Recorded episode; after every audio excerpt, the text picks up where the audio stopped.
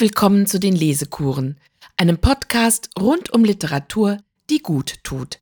Von und mit Dr. Jasmin Berusi Rühl. Teil 2 zu Die Flucht nach Ägypten, königlich böhmischer Teil von Ottfried Preußler. Liebe Hörerinnen und Hörer, im ersten Teil dieser Lesekur haben Sie das erste Kapitel von Ottfried Preußlers Flucht nach Ägypten kennengelernt und einiges über das Buch und den Autor gehört.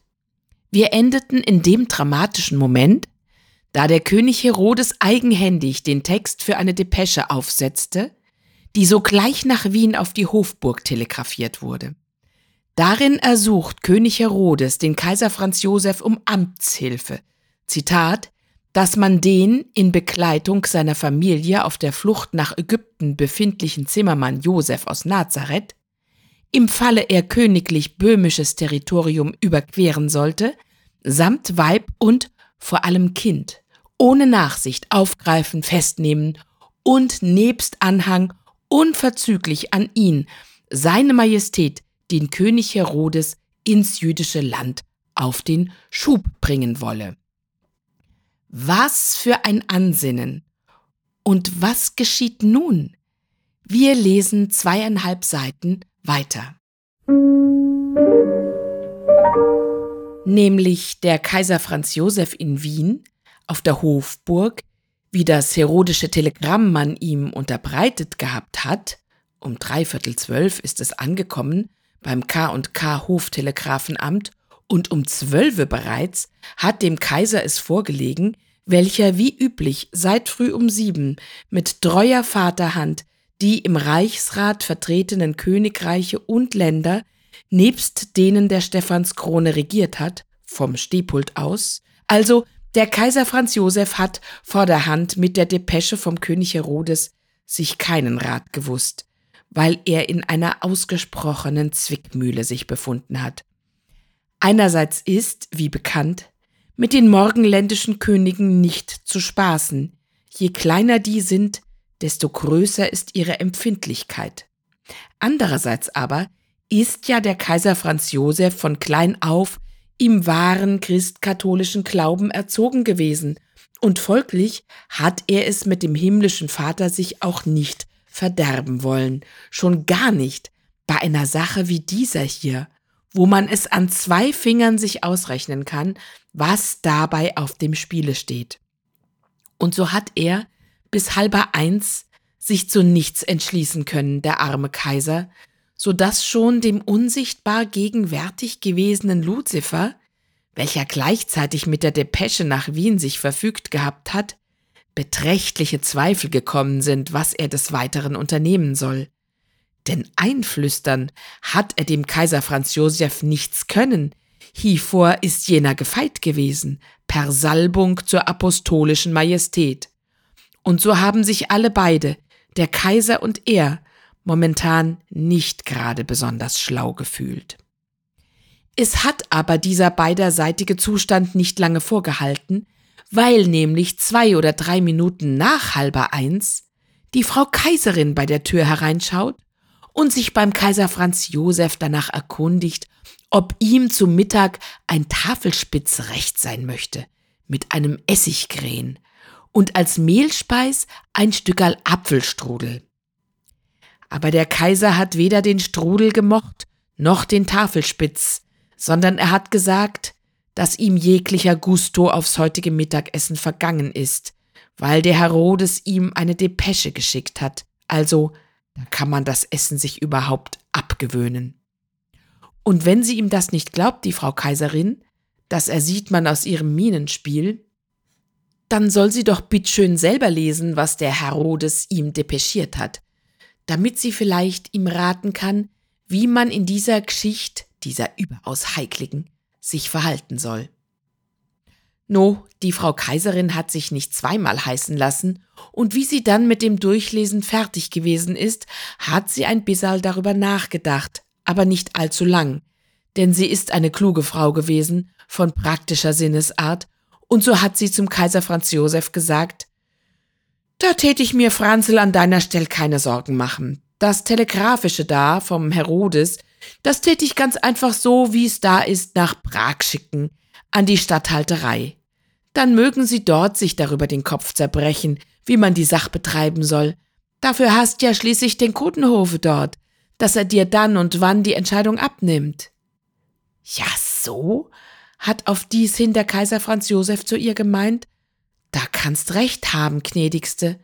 Und mit einem Mal hat er nun doch einen Gusto verspürt auf den Tafelspitz und das Stück als Strudel. Der hier angesprochene Kudenhofe, den gab's tatsächlich, der entstammt einem prominenten Grafengeschlecht, das viele Diplomaten und Verwaltungsjuristen gestellt hat. Doch so schnell die allerhöchste Depesche aus Wien auch bei der K&K Post- und Telegrafendirektion in Prag eingegangen ist und so schnell der Eilbote damit auf den Ratschin hinaufgeschickt worden ist, so ist halt leider seine Exzellenz der Statthalter Graf Kudenhofe vorübergehend nicht da, all dieweil er sich mit Gattin und Schwiegermutter aus Gründen des Rheumatismus in Kärnten zur Kur aufhält.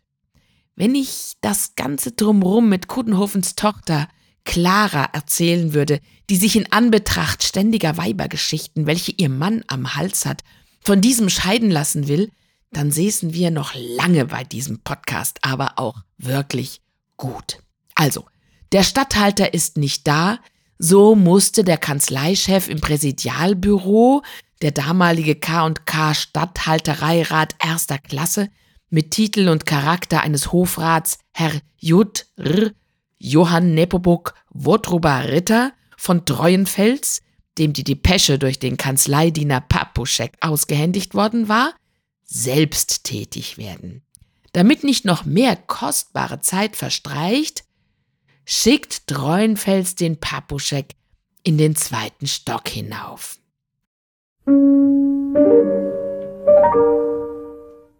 Mit der Bitte, es möchte der Herr Bezirkshauptmann Freiherr von Webern zu ihm herunterkommen ins Präsidialbüro, und zwar bitteschön sofort, weil es nämlich dringlich ist. Der Papuschek also begibt sich zum zweiten Stock hinauf und trifft unterwegs auf dem Stiegenabsatz per Zufall mit einem ehemaligen Schulfreund aus Mechow zusammen, dem jetzigen Oberoffizier Rotki vom K&K Gebührenbemessungsamt in der Tischlergasse, welcher gerade ein Schreiben seiner Behörde dem Rechnungsbüro der Statthalterei übergeben hat.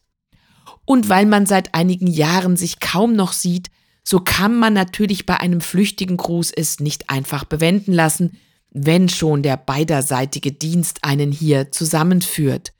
So dringlich kann auf der ganzen Welt überhaupt kein Auftrag sein, dass man nicht wenigstens miteinander ein Wörtel redet, wie es dem einen geht und dem anderen, mitsamt der Familie und den Anverwandten, und was man von dem oder jenem Schulkameraden gehört hat, der kleine Patzelt soll ja in Portjebrat mittlerweile drei Häuser haben.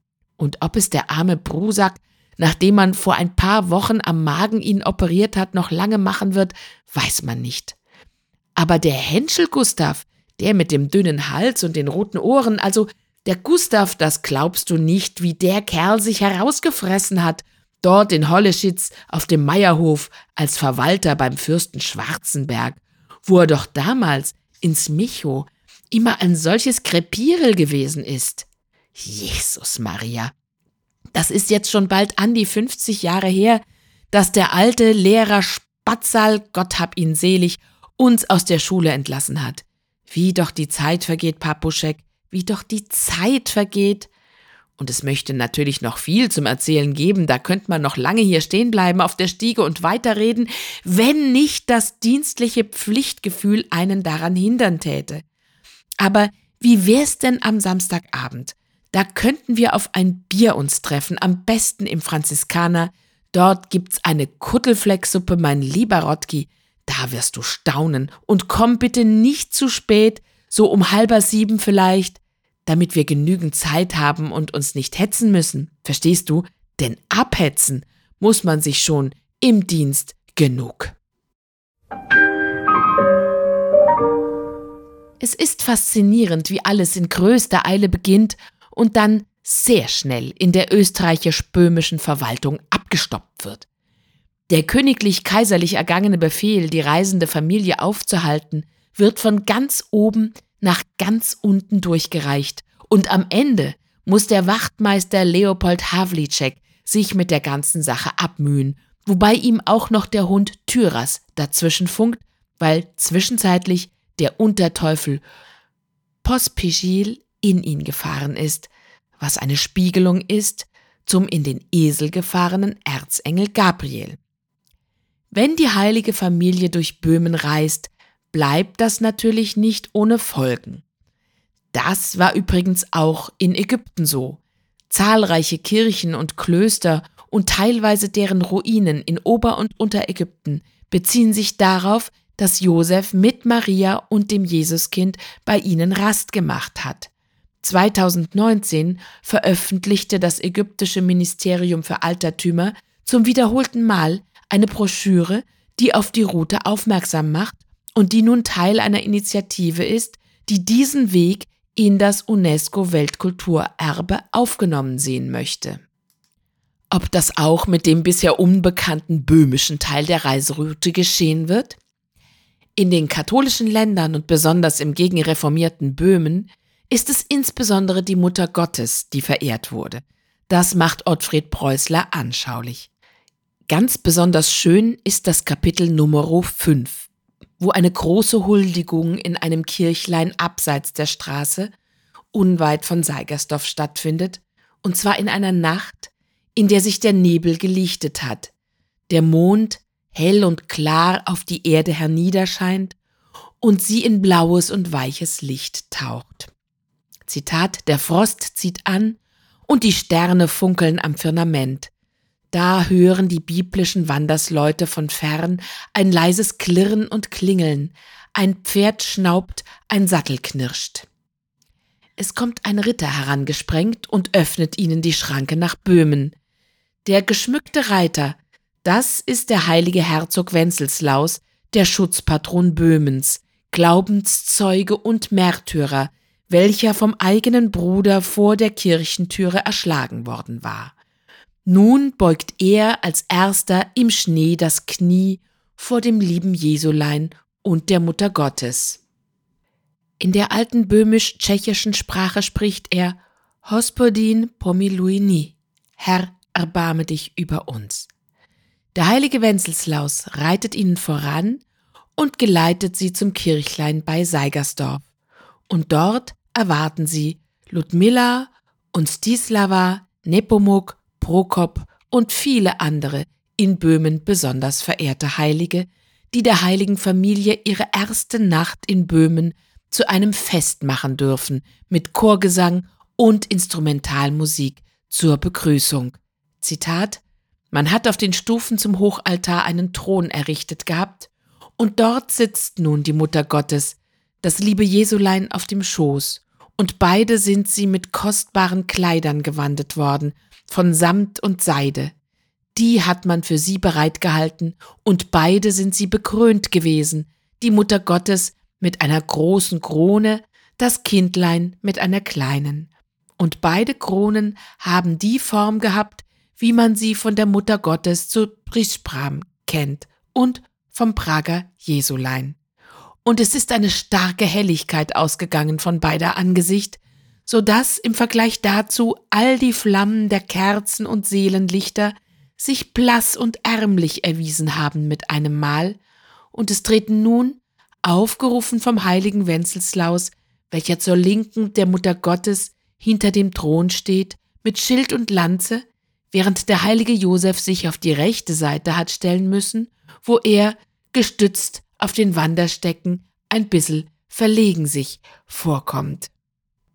Wie es schon damals ihm beim Besuch der drei Könige aus dem Morgenlande nicht anders ergangen ist, also ist treten vom heiligen Wenzelslaus namentlich aufgerufen nunmehr die sämtlichen böhmischen Heiligen einzeln vor, nach der Reihe, und jeder von ihnen tut seinen Kniefall noch einmal für sich allein vor dem Kindlein und seiner Mutter und fleht ihrer beider Segen hernieder auf sich und das ganze Land.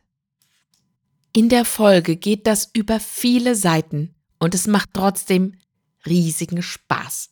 Preußler wendet hier einen faszinierenden Kunstgriff an, indem er die geschmückte Mutter Gottes mit Kind auf den Thron setzt, so wie wir sie von Altären und als Skulptur kennen, so macht er sie lebendig. Er setzt sozusagen die echte Maria an die Stelle der seit dem Mittelalter verehrten Heiligenfigur.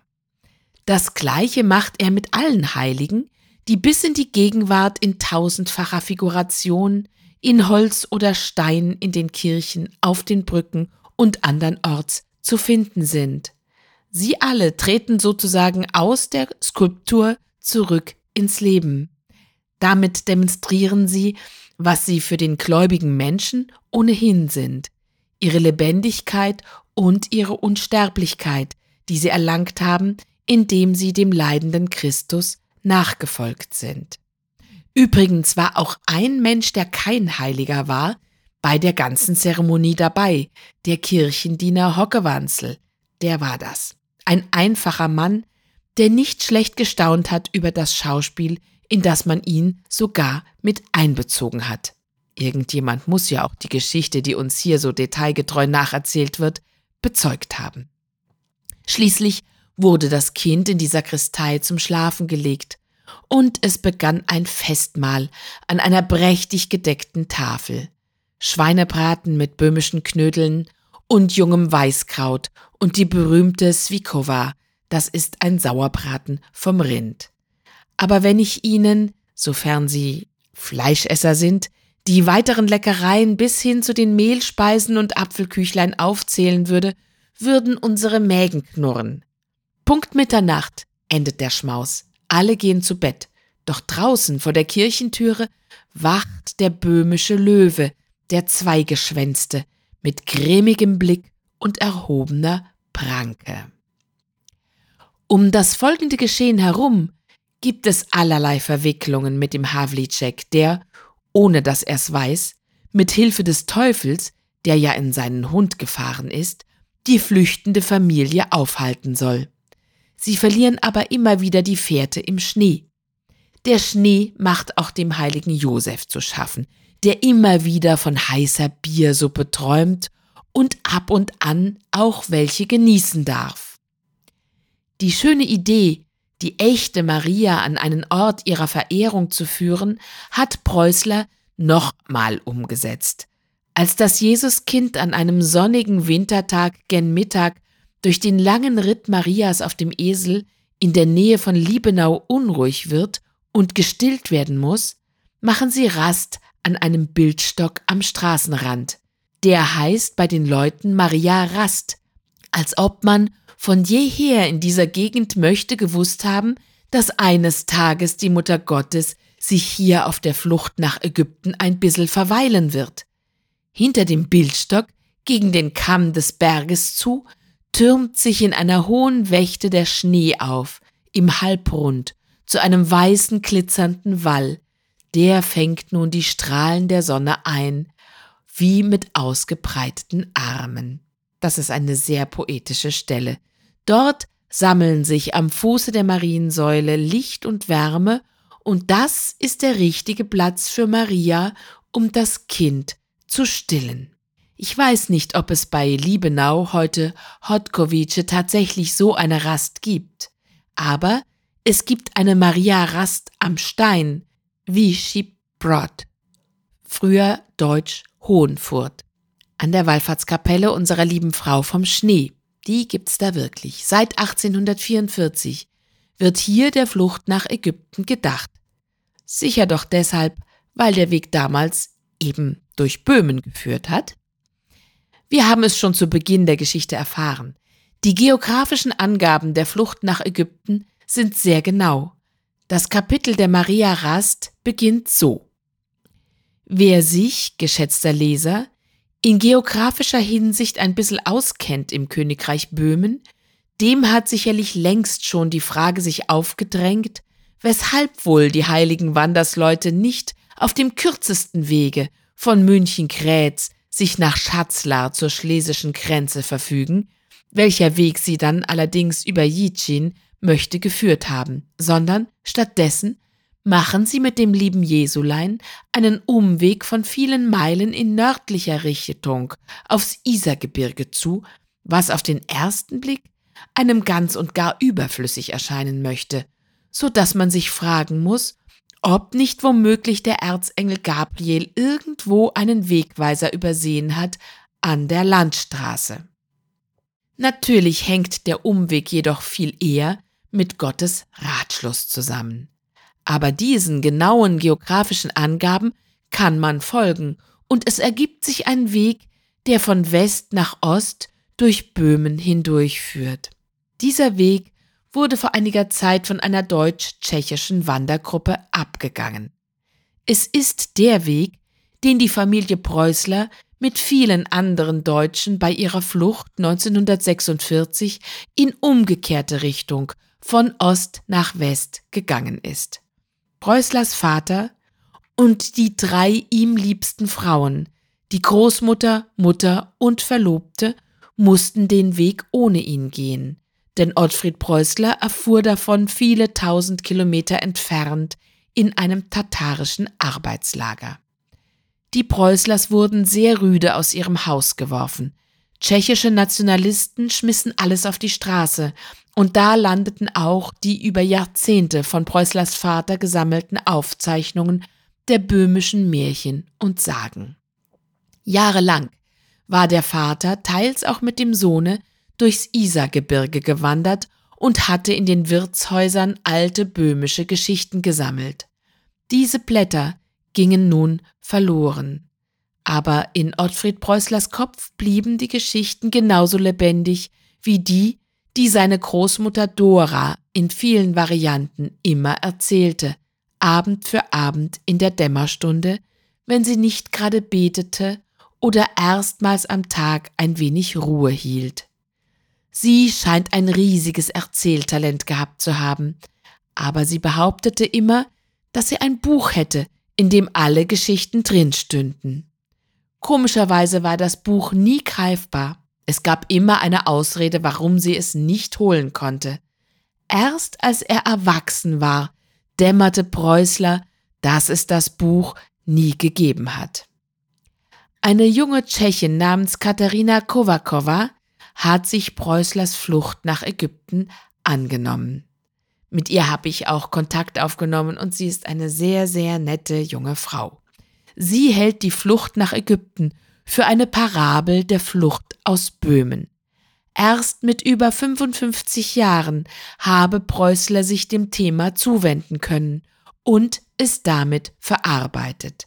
Erst danach gab er zu, dass alle seine Kinderbücher in Böhmen gespielt hatten. Das teils harmonische, meistenteils aber auch hakelige Verhältnis zwischen tschechischen Böhmen und deutschen Böhmen scheint in Preußlers Weihnachtsgeschichte immer wieder auf. Eine besonders schöne Geschichte ist die, als der heilige Wenceslaus versucht, zwei Männer mit der Erscheinung der Gottesmutter zur Einsicht zu bringen. Zitat Erwähnter Herr Bello Lavec hat seinen Wohnort, wann immer danach befragt, mit Starkenbach angegeben. Erwähnter Herr Weißhäuptl seinen hingegen mit Jilmenice. Und doch haben beide Herren in ein und demselben Städtchen gelebt, wobei Herr Bello Lavec stets nur den deutschen Namen von diesem Städtchen verwendet hat und der Herr Weißhäuptl prinzipiell nur den tschechischen, was ja im Grunde genommen das beste Verfahren gewesen ist. Damals jedoch, zu Zeiten der Herren Belo Halavek und Weißhäuptl, deren Familiennamen übrigens beide das gleiche bedeuten, da hat es im Königreich Böhmen bezüglich der Sprachen und Ortsnamen immerfort Schwierigkeiten geben und Streiterei, insbesondere dort, wo der tschechische Landesteil an den Deutschen gegrenzt hat. Zitat Ende. Dazu war der Verlauf der Grenzen unscharf und in einigen Ortschaften lebten Tschechen und Deutsche zusammen. Die Streitereien machten dem Landespatron Böhmens, dem heiligen Wenceslaus, Kummer. Und deswegen wagt er, zunächst im Kleinen, das Experiment, einen Deutschen und einen Tschechen miteinander zu versöhnen. jedenfalls bei Preußler. Zitat Dazu muss man wissen, dass jeder der beiden erwähnten Herren ein redlicher und entschiedener Vorkämpfer für die Sache des tschechischen, respektive des deutschen Volkes im Königreich Böhmen gewesen ist. Und so hat er natürlich auf alles, was Deutsch, respektive Tschechisch gesprochen hat, einen automatischen Hass gehabt. Das ist so weit gegangen, dass beide genannten Herren, obschon sie von Kindestagen an miteinander bekannt gewesen sind, gegenseitig den Gruß sich verweigert und manchmal sogar auf offenem Markt sich beschimpft haben. Es hat den Herrn Belo Labeck als aufrechten Deutschen natürlich zutiefst gewurmt, dass er einen tschechischen Namen gehabt hat, sogar noch mit dem Hajek über dem E. Und umgekehrt ist der Herr Weißhäuptel von dem seinigen auch nicht gerade erbaut gewesen. Aber das hat es im Königreich Böhmen ja immer wieder gegeben, dass die Familiennamen von Tschechen Deutsch und von Deutschen Tschechisch gewesen sind, so dass man von Seiten der Herren Eltern nicht selten sich dahingehend beholfen hat, dass man den Kindern wenigstens Vornamen aussucht, welche das Manko des Hauptnamens wieder ausgleichen, wie denn auch der Herr Weißhäuptel seit der heiligen Taufe die Vornamen Jaroslav Wojtech führte, wohingegen man den Herrn Belo Lavek lediglich auf den Namen Josef hat taufen lassen. Diesen beiden Herren nun, die von Engeln abgeholt werden, erscheint im Lichterkranz die heilige Mutter Gottes mit dem Jesuskind.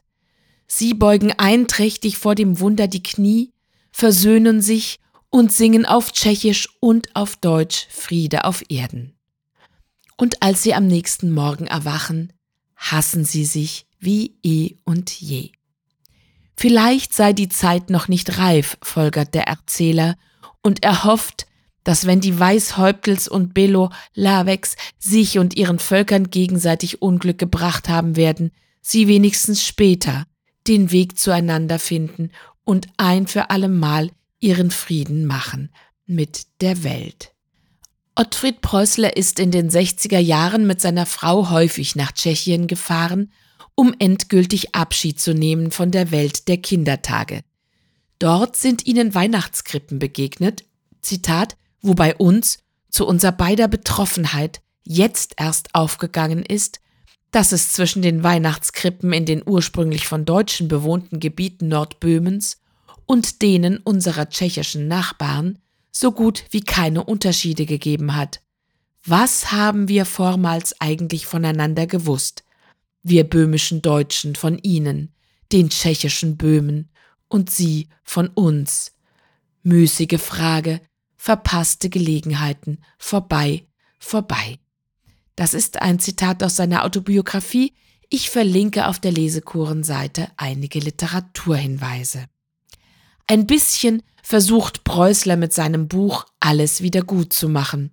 Und zu unserer Freude lässt Preußler die heilige Familie auf der Flucht in Böhmen eine große Weihnachtskrippe betrachten. Der richtige heilige Josef ist begeistert, als er sich darinnen sieht. Ein ganzes Buch kann man nicht in einer und auch nicht in zwei Lesekuren behandeln. Wir müssen so vieles auslassen. Den Rübezahl, Teufels Großmutter, das erste Automobil, die fliegende Lokomotive und das Erdbeerwunder im Schnee, das sich der Maria verdankt nach alter böhmischer Legende. Diese Erdbeeren findet ein junges Mädchen namens Dorotka für ihren sterbenden kleinen Bruder. Und das ist die Frau, die später einmal Ottfried Preußlers Großmutter geworden ist. Die Flucht nach Ägypten geht gut aus, aber nicht ohne Leiden. Als Maria in der Kirche von Hohenelbe den gekreuzigten Christus sieht, wird ihr klar, was ihrem Kindlein bevorsteht, wenn die Flucht glückt.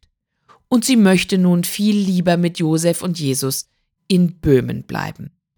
So muss der Erzengel Gabriel aus dem Esel herausfahren, um der Maria zu erscheinen und ihr zu zeigen, dass sie ihre Liebe dreingeben muss in die Liebe Gottes. Zitat, nämlich Man muss an die Menschen denken, die vielen und abervielen, welche die Last ihres Lebens nur deshalb werden ertragen können, weil dieser ihr lieber Sohn da um ihrer aller Sünden Vergebung willen am Kreuz wird gestorben sein, zum Unterpfand dessen, dass Gott sich der Welt erbarmt hat.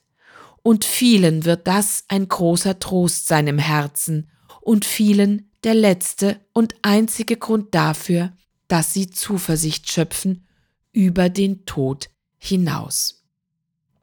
So reist also die heilige Familie weiter, sie muss den Weg ohne Engel im Esel finden, über Schatzler hinaus ins Schlesische, wo es dann nach Ägypten hinüber nicht allzu weit mehr gewesen ist. Der Wachtmeister Havlicek freilich hat ein bisschen Angst, dass man ihn aus dem Dienst jagen könnte, weil ihm die flüchtige Familie durch die Lappen gegangen ist. No, das sind trübe Aussichten, sagt sich der Havlicek im Dahinmarschieren. Aber natürlich, es möchte vielleicht auch sein können, muss er sich gleichfalls sagen, wobei es, je länger er drüber nachdenkt, ihm desto leichter ums Herze wird, es möchte vielleicht auch sein können, dass man von jeglicher disziplinarischen Ahndung absieht in diesem Falle, weil ja erwiesenermaßen im Königreich Böhmen, zumindest beim K und K Gendarmeriewesen, nix unmöglich ist. Das sind die letzten Sätze des Buches, aber es lohnt sich sehr, alles, was dazwischen liegt, auch zu lesen und man kann es auch anhören in einer wunderbaren Einspielung des Lorbeer Verlages. Die verlinke ich auf der Lesekurenseite. Ich denke, Ottfried Preußlers Arbeit an diesem Buch wird noch viel zu wenig gewürdigt. Er hat ein phänomenales, ja, vielleicht im besten Sinne romantisches Stück Literatur geschaffen, in dem er die Heilsgeschichte, die ja überzeitlich sein will, mit der Zeit des alten Habsburger Reiches verknüpft hat. Den Untergrund bildet der heraufziehende Nationalismus mit seinen schrecklichen Folgen für die Menschen im europäischen Osten. Und gleichzeitig schaut Preußler so liebevoll auf jeden einzelnen kleinen Menschen, dass man schon fast wieder Hoffnung schöpfen könnte. Ich freue mich, dass Sie bis hierher dieser Lesekur gelauscht haben und vielleicht auch schon andere Folgen angehört haben. Wenn Ihnen die Lesekuren gefallen, dann folgen Sie meinem Podcast doch auf Spotify, iTunes, Amazon Music und überall sonst, wo es Podcasts gibt. Und wenn Sie die Lesekuren unterstützen möchten, dann empfehlen Sie diesen Podcast weiter oder spenden Sie uns etwas, zum Beispiel für Lizenzen über die Seite der Lesekuren. Dort finden Sie einen Link zu Ko-Fi.